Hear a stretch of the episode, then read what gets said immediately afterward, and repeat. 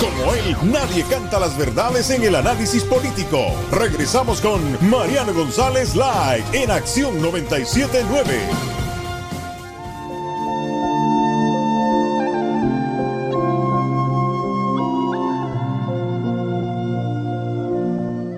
Muchas preguntas alrededor del Titanic. Por supuesto, la más particular sería quién estuvo detrás para llevar adelante esta conspiración. Tendría que ser una persona eh, sumamente poderosa, una persona rica, dado que utilizó unos métodos de asesinato masivo, demasiado complejos, como dicen algunos, con el objetivo de lograr fundar el Banco de la Reserva Federal. Una de las tantas teorías se propone que JP Morgan habría hundido el Titanic. El objetivo, allanar el camino para establecer el Banco de la Reserva Federal en los Estados Unidos. Se comenta que al menos tres senadores del Congreso de este país se habían opuesto a la creación de este banco, un banco privado controlado por las familias más poderosas del mundo, pero que viajaron en ese barco al ofrecimiento, sin duda, de conversación por parte de JP Morgan. Así que, Mike, ¿Qué más hay alrededor? Me estabas comentando el hecho de esta señora que viajó en estos tres importantes barcos que se hundieron, cada uno de ellos. Así es, siguen eh, habiendo anécdotas, eh, siguen surgiendo anécdotas, debo decir, de, esta, de este acontecimiento tan lamentable en la historia. Y fíjate que tenemos a la señora Joaquina Ocaña, de, que estuvo en un programa español que lleva por nombre El lado bueno de las cosas. Y ella contó la historia de su tía Fermina Olivia Ocaña, que afirma que ella viajó en ese barco y sobrevivió. Habían 10 españoles, sobrevivieron 7 en, ese, en ese naufragio. Y también tenemos el caso, como muy bien mencionas, de esta enfermera que se llama Violet Constance Jessop. Y es la mujer que sobrevivió a tres naufragios de tres barcos diferentes, pero todos de White Star Line. Así que vamos a escuchar este audio. Violet Jessop nació en Argentina, la mayor de seis hermanos en una familia de inmigrantes irlandeses. Cuando tenía solo 16 años, perdieron a su padre, por lo que su madre decidió mudarse con su familia a Gran Bretaña, donde encontró trabajo como azafata de un barco. Desafortunadamente, su madre se enfermó unos años más tarde y ya no podía trabajar, por lo que Violet tenía que cuidar a su familia. Ella abandonó la escuela para buscar un trabajo y siguiendo los pasos de su madre, pronto fue empleada como azafata de transatlánticos con la Royal Mail Line. Unos años más tarde, en 1911, comenzó a trabajar en el RMS Olympic de White Star Line, que en ese momento era el más grande de todos los barcos de pasajeros. Aquí es donde Jessop experimentó su primer desastre en un barco. Cuando salían del puerto, un buque de guerra británico se estrelló accidentalmente en el Olympic, dejándolo con dos agujeros gigantes en el casco. Afortunadamente el barco aún no había ido demasiado lejos y logró regresar de manera segura sin terminar en el fondo del mar. Nadie resultó herido durante este percance. También durante ese tiempo, se estaba construyendo un nuevo barco, y era el tema de la charla en la ciudad. Se decía que era el Titán del Mar, la última nave insumergible. Así es, estoy hablando de Titanic. Como todos sabemos, este barco no tuvo tanta suerte como el Olympic. Y con una ironía casi cruel, ciertamente no estuvo a la altura de su apodo. El gran Titanic, que no era hundible, se hundió en su viaje inaugural el 14 de abril de 1912 después de estrellarse contra un iceberg. Jessop estaba en su camarote cuando ocurrió la colisión. Inmediatamente fue llamada para ir a ayudar en cubierta, guiando a mujeres y niños a los botes salvavidas. Finalmente la pusieron en uno de esos botes y le dieron un bebé para que cuidara. impactante la historia, pero te quería preguntar algo al final dice que cuando va uno a los botes salvavidas, que por cierto ella no estaba en primera clase, no tenía derecho a tener estar en un bote salvavidas, pero como de alguna forma le dan un bebé. Eh, sí, porque, eh, sí, porque lo que sé es que estás, estás hablando de la otra que compró el pasaje de tercera clase para ella y sus hijos, eh, diferente a la de esta señora. Ella empezó como azafata en un barco y luego termina siendo enfermera, inclusive en el tercer barco de la línea White Star Line que se utilizó como hospital. Em, debo decirte que también todas estas, todos estos audios y datos que estamos sacando lo hemos sacado de las páginas como la de Andrés Alfati, su programa Así Somos, también de Emma Havoc Oscuro, la página Genial, y los hemos corroborado con otras páginas también, tanto de videos como de información, biografías, etcétera. O sea que hemos hecho nuestro trabajo. Eh, pero esta historia de la, de la señora, eh, como dice por aquí, de Violet Constance Jessop, tiene una segunda parte bien interesante también. Aquí tenemos el audio. Como Jessop recordó después de que todos estuvieran a bordo, una mujer se apresuró a tomar al bebé de los brazos y salió corriendo sin decir una palabra. Sí, ella también pensó que era extraño, pero pensó que la frenética mujer debía haber sido la madre del bebé. Entonces, recapitulando, ella ya sobrevivió a dos choques de barcos consecutivos en este punto, uno en 1911 y el otro un año más tarde, en 1912. Ahora, algunos años después, avanzamos hasta 1916 y es el punto culminante de la Primera Guerra Mundial.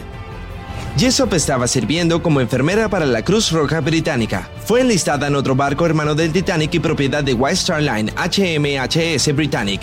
Los diseñadores de esta nave habían aprendido de los errores de los dos desastres anteriores de White Star Line y construyeron este para ser el más seguro de los tres. Uno de los mayores ajustes fue que tenía muchos más botes salvavidas a bordo. De hecho, este barco tenía suficientes botes salvavidas para transportar a 3.600 personas, que era mucho más que la cantidad máxima de pasajeros que podía contener.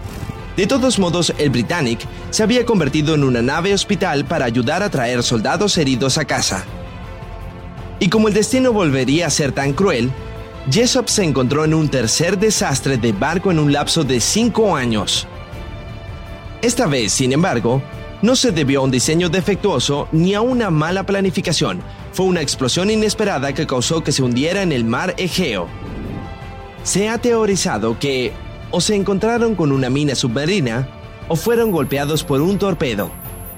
Después de todo, era tiempo de guerra hasta el día de hoy nadie sabe realmente qué causó la explosión que hundió al Britannic. Afortunadamente la mayoría de los pasajeros y la tripulación sobrevivieron. Aunque Jessop estaba entre los afortunados, recibió una lesión en la cabeza bastante seria al intentar escapar en un bote salvavidas que estaba siendo absorbido por las fuerzas del barco que se hundía. Algunos años después, después de sufrir dolores de cabeza constantes y dolorosos, finalmente decidió ir al médico y descubrió que en realidad se había fracturado el cráneo. Interesantísima la, historia de esta señora. Cabe señalar que esta señora murió en el año 1971 a la edad de 83 años y se compró una casita en la campiña inglesa. Se dice que recibió una llamada en una ocasión de una persona que aseguró ser la bebé que ella rescató del Titanic. La persona colgó antes de poder lograr entablar alguna conversación con esta señora y al principio sus allegados le dijeron, mira, esto es una broma de mal gusto. Pero la señora Violet aseguró que nunca le había contado esto a nadie. Nunca nadie supo la historia de este bebé que ella rescató del Titanic. ¿Sabes que el, audio escuchándolo hace mucha mención también a los episodios de, de la Primera Guerra Mundial? Así es. Y claro, cuando volvemos al Titanic, sabemos que fue un desastre marítimo impresionante. Pero fue en tiempo de, paz que ocurrió. Según comentan, bueno, que ya había ocurrido antes que estallara, la casa de Titanic se hundió dos años antes. Pero también en, tiempos previos a la, Primera Guerra Mundial, eh, se dieron por parte de unos barcos pasajeros, barcos civiles que fueron hundidos. Eh, principalmente se especulaba que eran los submarinos alemanes de alguna manera los atacaban. Y, en este sentido también se había comentado, yo te lo dije fuera del aire, que una de las teorías en la cual de que el Titanic podría haber sido hundido eh, por un submarino alemán que lo atacó en medio de transatlántico, medio mm, atravesando el Atlántico. Y ese punto, tú me, tú me habías comentado, Mike, entre otras cosas, que se había caído esa teoría del submarino. Ah, sí, porque en, en el tiempo que se da esta situación, para un submarino es todavía, según aseguran, ¿verdad? Las fuentes que he averiguado, es bien difícil poder acertar a un objetivo en movimiento de noche desde las profundidades del mar. Eh, entonces imagínate en el 1912 que la tecnología pues estaba mucho menos eh, avanzada. También se dice que había un incendio en una de las calderas del Titanic desde antes que zarpara. Deciden clausurar el área, entonces deciden zarpar y por eso fue que el capitán Smith ordenó que fueran a toda máquina para poder llegar a Nueva York, que los pasajeros bajaran del barco y así poder entonces extinguir el incendio. Esto pues lo dicen varias eh, fuentes que hemos eh, averiguado. Más sin embargo, nos falta pues una prueba que pueda respaldarlo más allá de cosas que se dicen. Ahora, volviendo al, a lo que comenzamos en este segmento del programa, eh, que muchos han señalado de forma histórica o responsable de este acto a JP Morgan. Mm. Y les había comentado unos minutos atrás que habían tres oponentes a la Reserva Federal que viajaron este barco a petición, invitados eh, por este billonario. Lo más interesante, estos, estas tres personas nunca fueron rescatadas, no sobrevivieron, ni sus cuerpos nunca fueron hallados. Inclusive con se habla... Cuando dice de primera clase. Sí. Fíjate. Sí. Que era la prioridad en los botes. La prioridad. Inclusive uno de ellos murió junto a su esposa. Según decían, era el hecho de que su esposo no quería abandonar supuestamente el barco. La escena, de hecho, dicho, sea de paso, eh, disculpa que te salga momentáneamente. Hay una escena en la película que es eso, que el hombre está muriendo junto a su esposa. Dicen que era eh, los dueños de Sears. Decía eh, Strauss. Decía no, de Macy's. De, Macy's, de Macy's, te corrijo. Claro. Ahora, volvamos otra vez y, te pregunto, ¿por qué el dueño del barco no, no va, Néstor? No zarpa junto al banco. ¿Por qué el, eh, JP Morgan a último minuto cancela el viaje? Que era dueño de White Star Line.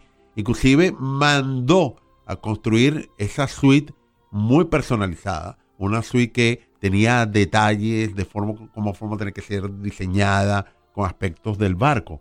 Y este hombre a última hora decide cancelar el viaje inaugural prácticamente a último minuto y algunos dicen que bueno, que lo vieron dándose la gran vida eh, comprando tapices, colección de arte por y estando Europa. En, París con una alegada amante. ya eso sería un chisme. Pero, ¿sabes qué? Que también me puse a averiguar sobre este señor JP Morgan. Y lo del Titanic es una pequeña parte de todos los, la madeja de situaciones de, este señor en la que está involucrado. Pero tengo eh, un, un audio aquí que por lo menos habla de lo que es el Titanic per se. Así que pasamos con el audio. Aquel que financió a las actuales dinastías que controlan el mundo podemos llegar a un solo nombre dentro de la contemporaneidad. Ese hombre es JP Morgan, que tuvo que ver desde el Titanic, el que creó los estados bancarios, el que finalmente creó tantas bancarrotas en países. Atención, que los tentáculos del poder de este hombre que no dejó legado, no tiene familiares conocidos, pero que sin embargo hoy día aquellos que constituyen el grupo Bilderberg, aquellos que constituyen los salidos y obviamente la sociedad secreta como Skulls and Bones, fueron financiados en algún momento, auspiciados para luego pedirle el favor de vuelta por este hombre que incluso le quitó el invento a Nikola Tesla para que hoy día tuviésemos toda electricidad gratuita. Yo les había mencionado que este hombre tuvo que ver con la destrucción del Titanic. Claro, porque él era el dueño. Él hizo ese barco. El dueño del Olympic, que ya hablamos de ese tema que fue notable, y el Titanic. ¿Y por qué rompería su propio barco? Porque finalmente, como no tenía el seguro, correspondiente pues, y estaba perdiendo plata, le cambió el nombre uno a otro y hundió uno exactamente porque tuvo un choque con un barco mercante que finalmente eh, valía más plata echándolo a pique y cobrar el seguro. Para que ustedes sepan, JP Morgan en el destrucción del Titanic va en los siguientes puntos en orden cronológico. JP Morgan financió, construyó, por tanto, dueño del Titanic. JP Morgan luego reservó un pasaje en el Titanic cuando ya tenía decidido hundirlo, pero canceló en el último segundo por enfermedad, siendo que dos días después se le vino una fiesta en París. Murieron seis empresarios invitados por él, que eran la competencia de JP Morgan, porque cuando llegaban Estados Unidos ah. tenían esperándole una media fiesta en donde al final lo iba a hacer socio. lo que quería hacer era destruir el Titanic y matar a toda la competencia. Y no es la primera vez que este hombre había de hacer esto. ¿Cuál sería la razón para hundir su propio barco, Mike? Bueno, según se dice, era para cobrar el seguro. Sí, es una de las tantas teorías. Esa es la teoría que, más yo creo que, se acerca a lo que podría ser una razón de, peso. Bueno, yo me voy por otro lado, más ambiciosa, que, que, hoy en día controla los hilos del poder dentro del nuevo orden mundial.